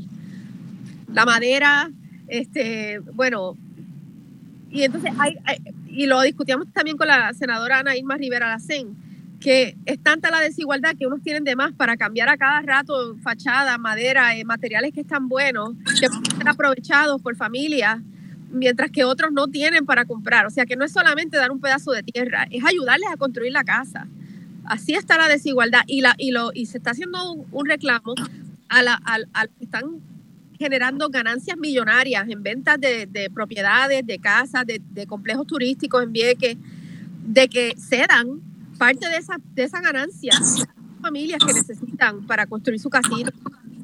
Y, y, por otro lado, eh, pues, una moratoria. Realmente tenemos que llegar a esos niveles porque como con el cambio climático, no podemos ya ir de poquito en poquito, hay que tomar unas decisiones drásticas. Sí, yo quisiera destacar, no sé si lo tocaron al principio, pero me parece que también a todo lo que hemos hablado se suma esta venta de propiedades en efectivo, que eso también ha tenido un correlato importantísimo en materia de especulación. Un servicio de información de compraventa que se llama eh, eh, Tasamex, Tasamax, eh, refleja un incremento de 740% entre el 2012 y el 2021 en este aumento enorme que también consigna Omar y otros compañeros que están haciendo investigación. Por ejemplo, el municipio de Dorado es más del 50% del aumento en este tipo de transacciones, pero también en San Juan, Bayamón, Guaynabo. Y esto ha provocado que mucha gente eh, venda eh, más rápido, por supuesto, que aumenta, disminuye la disponibilidad de vivienda. Mejor venderles rapidito eh, en cash que, ¿verdad? que, esperar compradores, compradores locales nuestros. Entonces, definitivamente que esto ha afectado dramáticamente la realidad, porque muchos dueños pues sacan sus propiedades de la, del mercado regular para venderlas en efectivo a precios, ya sabemos, exorbitantes. E incluso programas como el de asistencia al comprador, no sé, Nicole, maneja más información sobre esto que yo misma, pero este programa se desvirtúa ante el hecho de que se anuncia la venta de propiedades solo en efectivo y hace también que muchos no quieran eh, utilizar este incentivo del programa de asistencia al comprador porque no aceptan compradores que no sean in cash. Y esta tendencia sigue, eh, ¿verdad? Eh, hace que la población más, más marginada pues también sufra mayor marginación físicamente por estar menos, tener menos acceso a la vivienda donde están, como decían ustedes hace un poco, y yo insisto también que no es solamente el techo, es toda una serie de oportunidades, de recursos, de empleo, de servicios públicos. Y mientras llueven las denuncias de quienes no encuentran vivienda para comprar o para alquilar, el gobierno realmente no tiene un plan para atender el problema de la vivienda accesible, a pesar de que este plan de acción de la recuperación de desastres del Departamento de la Vivienda exactamente sometió eh, eh, al Departamento de Vivienda Federal todos unos, lineamientos que indican realmente describen esa necesidad de vivienda accesible, la realidad es que al presente eh, leía que hay sobre casi 8.000 familias que están en espera del Plan 8, que la demanda de vivienda subsidiada responde a esa falta de inventario. Por ende, entre las propuestas tiene que estar eh, más construcción de, de vivienda asequible, que de nuevo, no es un tema nuevo. Estaba leyendo hace un tiempo un estudio que, hizo el economista, de Mayagüez, te decía. Alameda. Alameda. estoy pasada dos minutos de la pausa. Ah, este, lo tomamos en la próxima. Eh, vamos a la pausa y volvemos. Nicole, te agradezco un montón. Si te puedes seguir quedando, fantástico, pero eh, eh, gracias de todas maneras por si no puedes. Vamos a la pausa y volvemos de inmediato porque quiero que no nos vayamos sin hablar del otro proceso que también en Vieques está haciendo está haciendo estragos y en, muchos municipios ya se observa que es ese del aburguesamiento o el gentrification, ¿verdad? De cómo se van desplazando y sustituyendo unas poblaciones por otras. Vamos a la pausa.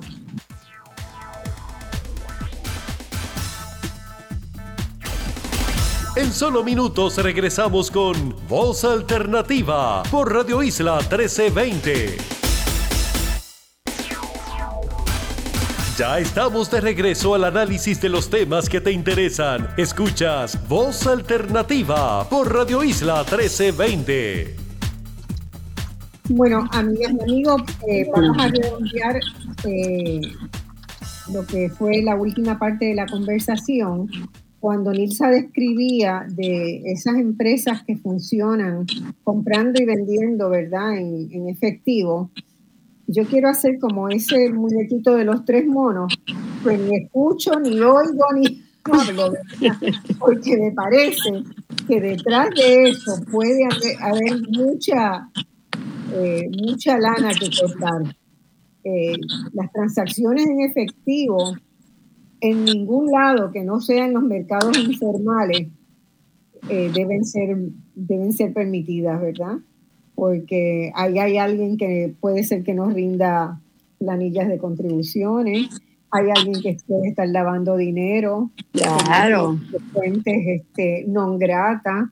Es un mecanismo que como sociedad nosotros no deberíamos no deberíamos permitir alentar y menos participar en él, ¿verdad? Pero es exitoso, es exitoso los datos que, que Nilsa dio, ¿verdad? De cómo ha ido creciendo esa forma de compra y venta de vivienda, pues eh, da mucho para investigar y es una lástima, ¿verdad? Que, que la legislatura de Puerto Rico, que el Senado no sea capaz de ordenar una investigación como la que solicitó mediante resolución la senadora Rivera Lacen, no, no tiene explicación ninguna.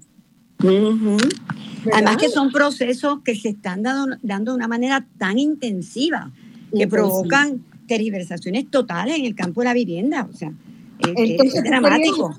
Tú querías hacer un comentario de un estudio de Alameda. Ah, sí, nada, muy brevemente. Que lo que me pareció interesante de este estudio es que es, del 2005, está comisionado al Departamento de la Vivienda, pero él hace proyecciones muy, muy interesantes. Se esperaba ya para el 2025 bastante de lo que está sucediendo. Es lo que me pareció que, que llegaba, y, ah, llegaba al grano. Propone una política, atinó en términos de las proyecciones y él está proponiendo una política pública que genere programas de subsidio eh, e incentivos a la construcción y rehabilitación de vivienda de interés social. Desde entonces ya se veía venir que las limitaciones en este tipo de construcción, sigo yo siempre considerando ¿verdad? el balance ambiental, pero que ciertamente eh, se requiere construir en aquellos espacios donde existe ya una, infraestructura, que es lo que vemos y lo usamos tanto con Río Piedras. Estamos destruyendo bosques en Caimito y Cupey cuando tenemos un área con, que tiene ya una infraestructura en energía, en, en transportación, etcétera. Así que él estaba ya desde entonces proponiendo por el lado de la demanda ajustar esa brecha proyectada en el poder entre el poder de compra de, los familiares, de, las familias de escasos recursos y el precio de la vivienda. Y lo estamos viendo dramáticamente. Dramáticamente. Así es que yo pondría el acento en eso, en la construcción de vivienda asequible, en el uso adecuado y revisión. Esa es otra investigación que tiene que darse. El uso adecuado de los fondos CBDGDR. Se supone que sea para atender necesidades apremiantes de las familias de escasos recursos. Y sabemos que esto no está sucediendo el control del monto de los alquileres que han mencionado. ¿Por qué no legislar para detener esa compra desmedida de propiedades por parte, de especuladores? Mira el ejemplo de Canadá. En Canadá esto se ha estado haciendo, se ha eliminado, se, ha prohibido desde principios de este año la venta a propiedad, de propiedades a corporaciones especuladoras, no así a migrantes y gente de menores recursos, pero sí se ha puesto, eh, se ha puesto en el grano la,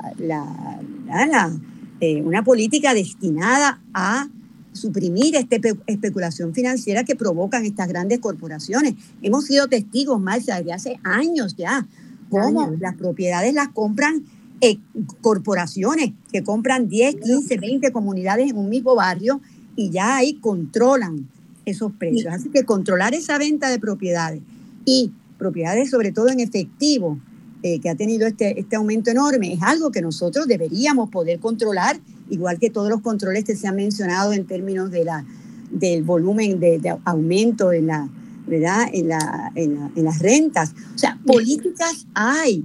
Es que hay que poner ese acento donde están las necesidades de la gente. Bueno, y, además hacer las políticas para que beneficien a los, a los que las necesitan, no a los empresarios. Exacto. Yo no tengo nada en contra con que los empresarios participen en esto, pero la misión de los gobiernos es procurar el bien común, es vigilar por el bien común, porque no tenemos los individuos son eh, la, relación de fuerza entre un individuo, un individuo y una empresa constructora es muy grande, es muy grande la disparidad.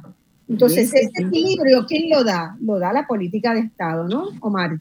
Sí, yo creo que algo, algo que Nicole dejó sobre el tintero y que me parece, que es algo súper importante en la medida que pensamos en cómo construir un, un movimiento social con la vivienda, es que, que la gente se una, ¿no? Que como que exigirle a los políticos de turno, este, empezar a, a explotarle los teléfonos y exigirle que tienen que, que tomar las posiciones que ayuden al país, no posiciones que estén informadas por la generación de más capital, como que ya, ya sabemos que eso no ha funcionado y hemos fallado como país en eso, así que también es importante que, por un lado, por un lado, generar políticas públicas que estén alineadas con las cosas que necesitamos, pero a la misma vez que continuemos eh, construyendo estos movimientos sociales y que la ciudadanía continúe exigiéndole a los políticos, llamándolos por teléfono, escribiéndoles correos electrónicos de que tienen, tienen que hacer más y tienen que hacerlo mejor y que lo que están haciendo no necesariamente nos está ayudando.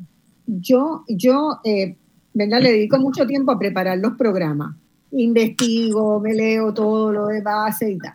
Cuando estaba buscando a ver qué medidas legislativas había en Cámara y Senado sobre el tema de la vivienda, de comunidades, de control de, de precios, de renta, me encuentro con todas las fotos de todos los legisladores, ¿verdad? Y voy uno por uno a ver si tienen algún proyecto de eso. Ninguno, ninguno.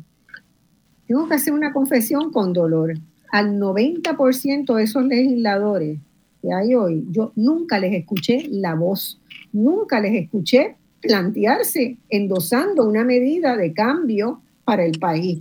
Tal vez por eso que Nicole decía, ¿verdad?, de que quieren tener esta posición tan neutral para que no se les acuse de nada, ni de ser de derecha, de izquierda, ni independentista, ni, ni este, eh, anexionista, eh, es nada, ¿verdad? Pararse en el medio de la nada. Y realmente yo dije, wow, ¿y, esta gente cómo fue electa? ¿Por qué fue electa? Me puse a googlearlos entonces, nombre a nombre, a ver, a ver qué habían hecho, cuáles eran sus trasfondos, porque también tengo que interpelar a los que nos escuchan, a los que votan en Puerto Rico, ¿verdad? ¿Por qué votan por personas que no? ¿Por qué, por qué vota la gente? Por personas que no han mostrado compromiso con nada. Entonces eh, me generó una leve depresión. una leve depresión, me fui a las plantas a regar plantas y a podar, y ¿verdad? Porque... Y es que la tragedia es que las alternativas están, ¿verdad? ¿Quiénes están recibiendo estas ayudas eh, que se supone que lleguen para estos sectores?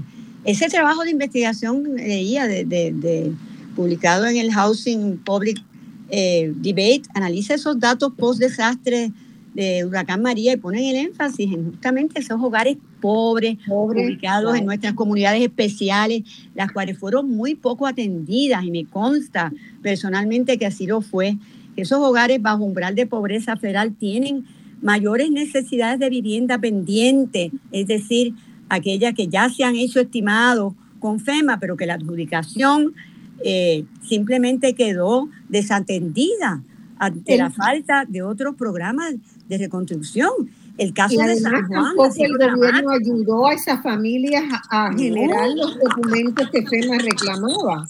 Entonces, unido a eso, decía, con todo siempre nuestro interés en la formación, en la capacitación ciudadana, se necesita más apoyo de capacitación ciudadana, con todo este conjunto de jóvenes que estoy viendo aquí y otros más que leo sobre ellos, ¿verdad? Que han sido pilares en el proceso de defensa. Tenemos que trabajar proyectos de formación ciudadana para que ustedes puedan potenciar ese apoyo, porque cada día estos, estos temas son más complejos, existen unos conocimientos profesionales que ustedes y todos tenemos y necesitamos compartir esos saberes, generar nuevos saberes a la luz de las necesidades que ellos van proyectando, que las comunidades nos van proyectando. Yo creo que estamos muy en deuda de nuevo con nuestras comunidades especiales, Marcia, con las que tanto hemos tratado de trabajar. Y que esto es un tema ahora acuciante, es un tema de necesidad vital que debemos eh, apoyar esa, esa formación de los ciudadanos para que puedan realmente incidir sobre esas políticas públicas de una manera más proactiva, más, eh, digamos, eh, asociada a trabajo en redes, generar redes de estos grupos que se están montando para que otros que por ahí están, lo digo en el ejemplo que tengo aquí de la 844, las comunidades no están organizadas para, para todo CUPEI, no hay una verdadera organización comunitaria para esto. Estamos en eso, no es que no haya iniciativas, y yo las respeto mucho y estoy en eso, en las redes de ciudadanos del agua, ahora en, en esta red de ciudadanos que estamos tratando de generar para proteger lo que nos queda de Cupé y Caimito, ¿verdad? Que son las áreas frescas todavía, las áreas, ¿verdad? Donde tenemos un, ecosistema que de alguna manera nos apoya. Y eh, los invito a leer ese artículo de, Ariel Lugo el otro día que nos ponía como ejemplo a Caimito y Cupey, ¿verdad? Donde todavía eh, somos un ejemplo de áreas donde hay, por, la cantidad de árboles y, la, y, y nuestros ríos y nuestros riachuelos, tenemos todavía una posibilidad de vivir en nuestras casas no tan agobiados por el calor, porque esto llegó para quedarse y va a ser inhabitable muchas de las viviendas si no empezamos a trabajar con códigos de construcción afines a estos problemas que estamos teniendo con el calentamiento global. El tema es, eh, ¿verdad?, de ribetes ilimitados, pero muchas gracias por la oportunidad. Bueno, estoy mirando los comentarios de, del Facebook Live que son muy buenos toquemos dos líneas del tema de, de aburguesamiento. Omar, en la literatura internacional tú te los estás encontrando porque es un concepto que nace, eh, creo haberlo recordado desde Inglaterra en los años 60, cuando empiezan, ¿verdad?, a cambiar los, los barrios, en sobre todo en Londres. Londres, sí. Los working class neighborhoods, los barrios de clase trabajadora, que estaban bastante cerca del centro de la ciudad porque era donde había las empresas y la gente buscaba, es como puerta de tierra, ¿verdad? La gente buscaba estar cerca de donde estaba la fuente de trabajo, donde está ahora el archivo general, estaba la fábrica de tabaco, del el gran despalillado de trabajo, que era la empresa que más trabajo generaba en, en la capital. Por lo tanto, pues Puerta de Tierra se erige como una zona de trabajadores que buscan estar cerca de la fuente. Y lo mismo pasó en, el, en los working class este, neighborhoods de Inglaterra, que estaban muy cerca del centro de Londres, y el centro de Londres empieza, ¿verdad? A ver, los ricos empiezan a querer comprar más en esos sectores y van, eh, entre comillas, en, en, castellano, no hay una buena palabra, pero en la, en la cultura inglesa el gentleman gentrification. Gentrification, es que viene. de ser, ¿verdad? De convertirse en el área donde están los gentlemen, que son los, los ricos, ¿no? Sí, yo creo que eh, mi, mi expertise no es necesariamente en gentrificación y Raúl Santiago y otros colegas han, han escrito bastante. Mi experiencia con la gentrificación viene más... Eh, en, de Barcelona. Eh, yo hice la maestría allá y estuve allí viviendo un tiempo y pues más allá de lo que hemos hablado de, la gentrificación y cómo expulsa a la gente, yo creo que eh, al principio del programa tocamos, eh, hablaste un poco, Marcia, de, cómo estas viviendas de corto, de, de, de estadía inciden sobre las fibras y la comunidad donde están.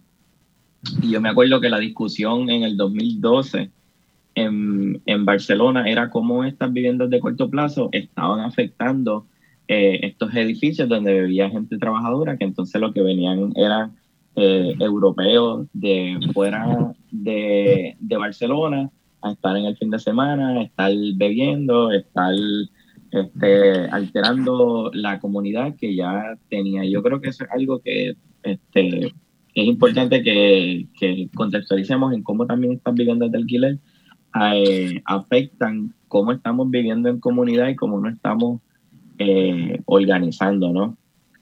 Eh, y lo mismo está pasando en, en, Puerto Rico, que entonces estas viviendas de, de, alquiler pues están sacando la viejita que vivía allí o el, el colmado de la esquina, que era importante este, para, las, para las comunidades, ¿no? Que ahí donde este, algunas, las personas que están cercanas, ¿no? En términos de distancia, pues hacen sus compras, como que ese es también un, un efecto que está impactando eh, nuestra, nuestras comunidades y es como, este cambio de vivienda eh, afecta a estas redes sociales que se han escrito un montón de cómo es que durante eventos de, de desastre, estas redes sociales son las que permiten a las personas eh, poder recuperarse y poder accesar recursos.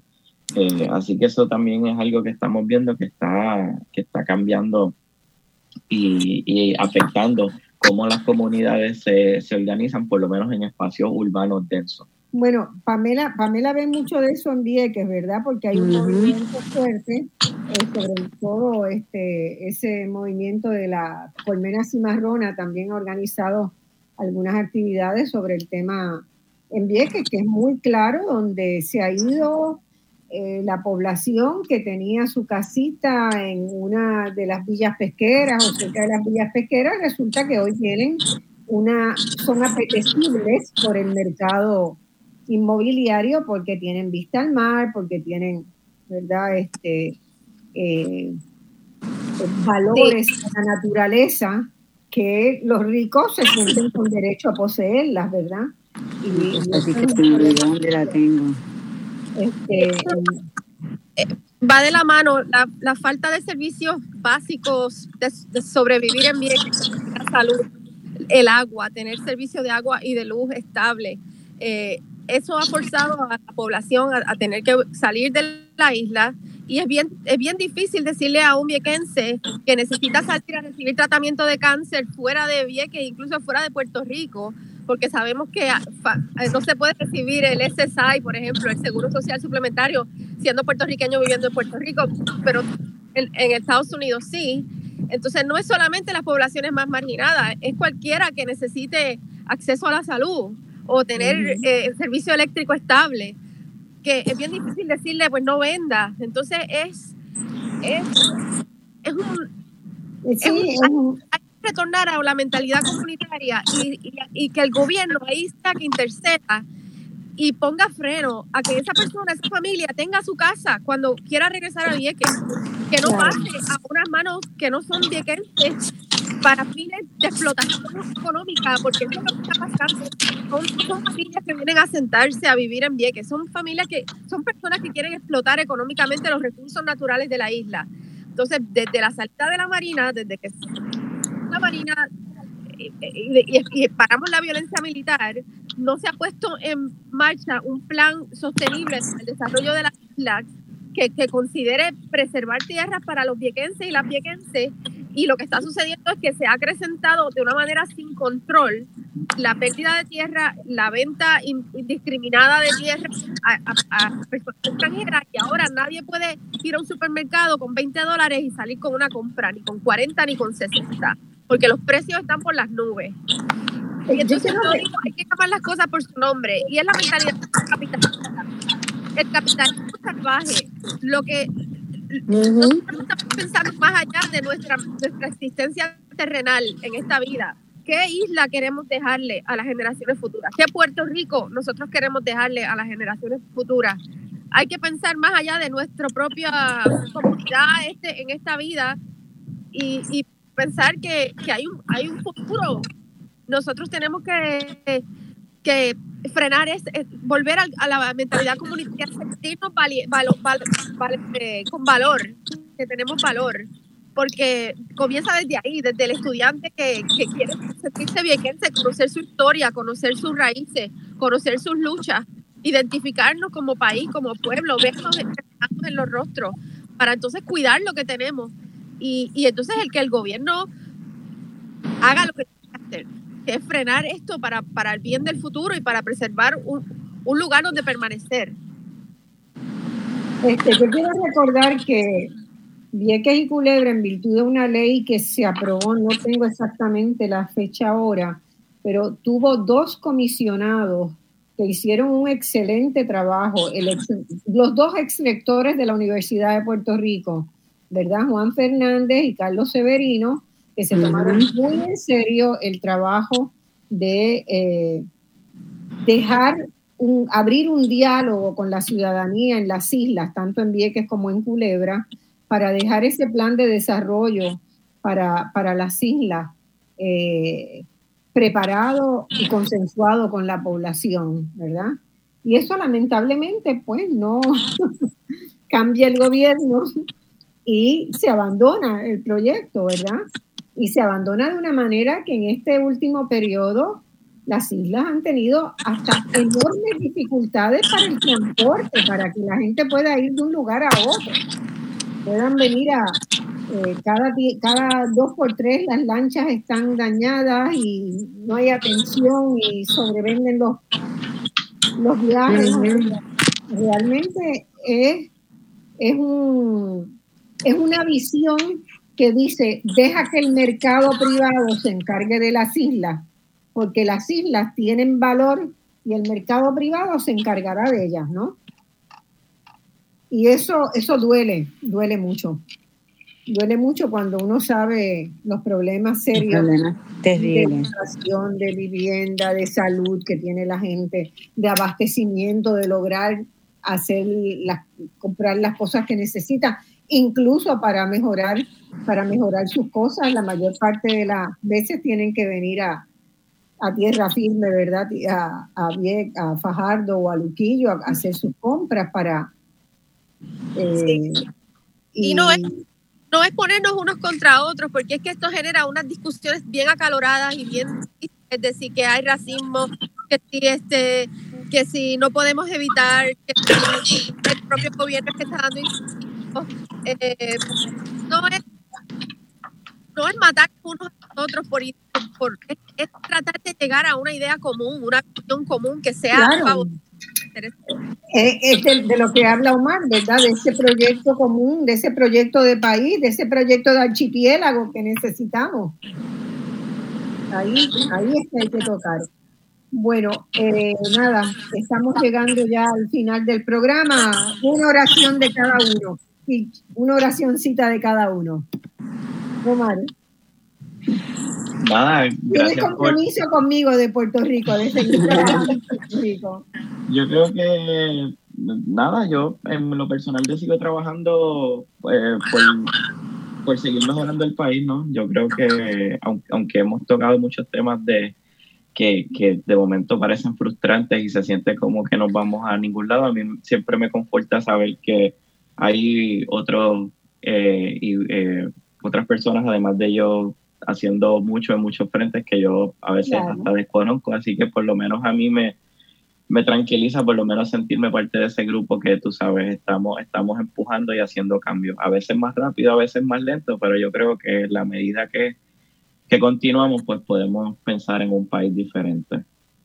Muy bien, Nilsa. Sí, pues yo quiero, ya que estamos aquí también entre jóvenes, yo digo que hay estas personas que llegan a nuestro país aprovechando de decretos fiscales y con esa capacidad para comprar a sobreprecio, está reduciendo la capacidad de acceso a vivienda, especialmente a nuestra población joven. Aquí yo, creo que uno de los énfasis tiene que estar ahí.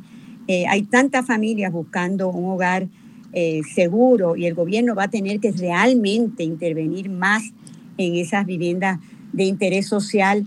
Y tenemos que fortalecer este movimiento ciudadano con la capacitación, con, la, con los procesos de trabajar en redes, para que realmente podamos constituir un movimiento social más sólido en momentos en que realmente es sumamente importante para el país. Así es que gracias por la oportunidad, Marcia, de decir una y otra vez que nuestros movimientos sociales son la alternativa para transformar la realidad.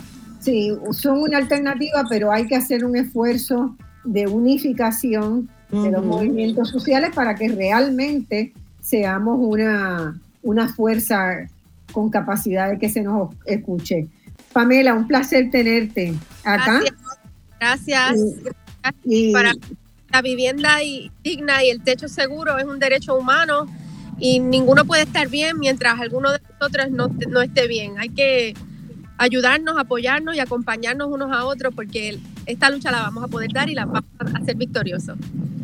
Bueno, yo tenía, había otra persona invitada al programa, Marilyn López, pero Marilyn estaba, de hecho, eh, debe estar todavía en un avión, camino a Nueva York, pero eh, y con, por la riqueza de la discusión y del tiempo no me dio para decir que busquen en Facebook bajo Colmena Cimarrona y hay unas expresiones de ella que serán de cinco minutos sobre ¿verdad? las necesidades de Vieques en términos de espacios de construcción y, y lo que es el proceso de gentrificación que se está viviendo.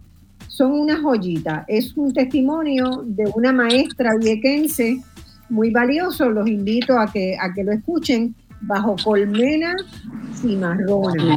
Es una de las organizaciones que tú mencionaste, que Pamela mencionó inicialmente, este, que están haciendo una diferencia. En Vieques están pasando muchas cosas lindas. Exacto, ya. Ya Lidy me está diciendo que nos vayamos a vivir a Vieques para meterle mano a estos procesos, así que bueno, yo, yo intenté en alguna ocasión de mi vida, hace muchos años, este, trabajar en, en, Culebra y estuve a punto de irme como maestra de escuela en Culebra. Este, bueno, después la vida me hizo así un sopetazo y me mandó para otro lado.